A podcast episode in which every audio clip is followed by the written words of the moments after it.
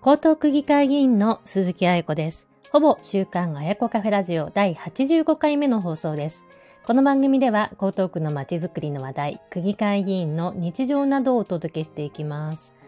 12月になりました。2023年もあと残すところわずかと思うと本当に時が経つの早いなと思います。で江東区議会では11月29日から第4回定例会が開会をしまして、まあ、2日間の一般質問が行われました。まあ、それに先立って11月27日は毎月恒例の鈴木彩子の区政報告座談会第151回彩子カフェをオンラインで開催をしました。今回のほぼ週刊あやこカフェラジオでは、あやこカフェの開催報告と区議会第4回定例会のお話をしたいと思います。どうぞよろしくお願いいたします。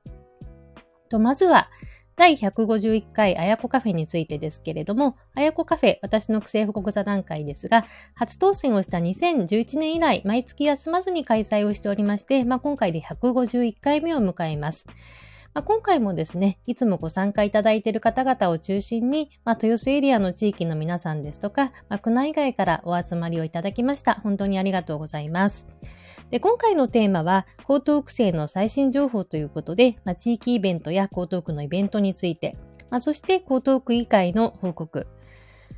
で、あの、木村区長の辞任と区議会の、あ、区議、あの、区長選挙について、まあ、そしてですね、視察報告、山梨県のお話などをさせていただきました。まあ、地域の話題、例えばその食いしん坊祭りであるとか、まあ、新豊祭りといった地元のお祭りのお話などをふんだんに盛り込みまして、まあ、住民の方々主体のイベントや、まあ、各地で復活した、まあ、炊き出しありの防災訓練のお話などをしました。まあ、やはり、まあ、地域コミュニティを強化していくことが、まあ、防災対策につながるということで、ご参加の皆様からもご共感をいただきました。ありがとうございます。まあ、そして、まあ、江東区の主催行事のお話では、まあ、11月3日に行われました区政功労者の表彰式と、あと、江東シーサイドマラソンについてのお話も行いました。で、苦戦功労者の表彰式につきましては、まあ、参加者の方々に、あの方の中にですね、受賞された方がいらっしゃいましたので、お祝いの意味も込めてお話をいたしました。まあ、そして、まあ、9月から10月にかけて行われました江東区議会の第3回定例会のご報告についても改めて行いました。まあ、この議会で、まあ、可決をされた議案のお話ですとか、あの私の一般質問、決算審査特別委員会の概要について、まあ、簡単にご紹介をしました。まあ、一般質問では、まあ、江東区の行財政運営や行政のデジタル化、子ども真ん中江東区、まあ、教育や防災な、あの、子育てや教育について、まあ、そして防災対策についての質問をしました。で、決算審査特別委員会では、まあ、江東区の広報事業について、まあ、ホームページのお話ですとか、あの防災情報について。で、もう一つはですね、地下鉄8号線と沿線まちづくり。交通対策、ドッグランの整備、まあ、このお話などを簡単にご紹介をいたしました。まあ、そして、まあ、江東区議会最あの定例会の最終日の翌日にですね、まあ、10月26日、江東区長の木村洋一区長が、まあ、辞職をされたというところと、まあ、その背景にあるとされております、まあ、地元選出の衆議院議員によるあの選挙違反の疑惑のお話につきましてはですね、あの江東区あのまあ、公式な情報をあの中心にですね、客観的で、まあ、正確な情報提供に努めさせていただきました。で参加者の方からは、まあ、この間の高等苦戦については様々なご心配であるとか、まあ、苦戦の混乱が早く収まってほしいと願う声などをあの聞きました。ありがとうございます。で視察報告についてなんですが、山梨県や江戸川区の魔法の文学館についてお話をしました。山梨県の視察報告につきましては、まあ、カーボンニュートラル社会の実現に向けた山梨県の取り組みについてということでお話をしました。山梨県がその民間の企業と開発を進めていたあの山梨 P2G システムということで、あのパワートゥーグリーンという、あのパワートゥーガスという仕組みなんですけれども、まあ、再生可能エネルギーの由来の電力を活用して水を電気分解して、まあ、水素を製造する技術でこれがですね米倉山電力貯蔵サイトというあの見学施設施設を見学をしたのでそれについてお話をしました。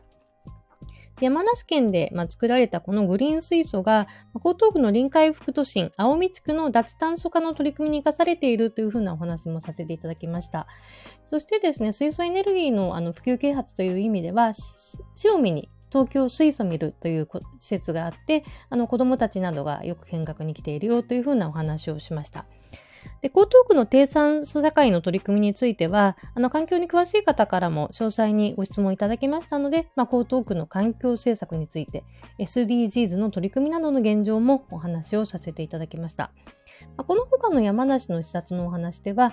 あの甲州市立の勝沼図書館の紹介をしました。まあ、地域の特産であるブドウとかワインのその蔵書、本の充実ですとか、まあ、カムカムクラブっていうですね、あの、読書クラブが表彰を受けているという話ですとか、あともう一つの視察項目として、山梨のワインの醸造家であります、勝沼醸造の有賀社長という方からお話を伺ったことなどもご報告をさせていただきました。そして視察報告もう1個目としては、江戸川区の魔法の文学館。あの前回、あやこカフェでお話をさせていただいたんですけれども、まあ、この概要について簡単にご紹介しました。で魔法の文学館、魔女の宅急便などの作者で知られている角野栄子さんの作品ですとか、まあ、功績を多くの方々に知っていただきたいということと、あとはもうお子さんたちが児童文学に親しんで、の豊かな想像力を育む場となることを目指したあの江戸川区の児童文学館なんですけれども、まあ、本当に近所にあって、まあ、あの魅力的でありましたので、まあ、展示内容とか右どころについてお話をしました。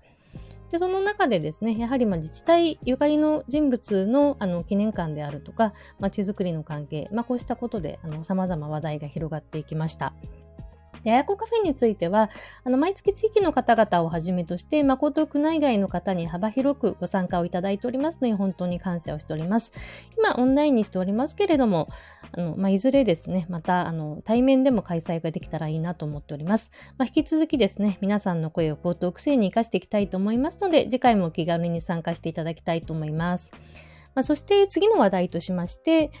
まあ、江東区議会の第4回定例会の関係の話もさせていただきます。これはですね、11月29日に第4回定例会が開会をしまして、まあ、29日、30日が本会議になりました。まあ、木村有区長、10月26日に辞職届を出しまして、まあ、11月15日付で正式に辞職をされた関係で、まあ、大塚義彦副区長が区長職務代理者としてご挨拶をしました。そして毎回区長答弁をしているんですけれども、区長答弁にあたるものは大塚副区長が、ま、職務代理者ということで行いました。まあ、これが大きな変更点になるかと思います。で44人の区議会議員のうち、まあ、質問したのは今回14人になっておりまして、私は前回9月に登壇をしておりますので、まあ、今回の登壇はありませんでした。で、14人の方々のですね、質問を見ておりますと、まあ、子育てとか教育、福祉、行財政改革、予算編成などの質問が多いですね。でそしてですね、木村区長の辞職の質問については、まあ、積極的に行う方とそうでない方がいらっしゃったのかなと思います。で、区長の辞職と公職選挙法の違反については、その経緯について事実のみを時系列にまとめた答弁が行政側からありまして、まあ、一連の出来事、まあ、突然だったので、区の職員の皆さんにとっても衝撃を与えたということ、まあ、そして江東区民の皆さんの区政への影響が出ないように職務に当たっているというふうなお話もございました。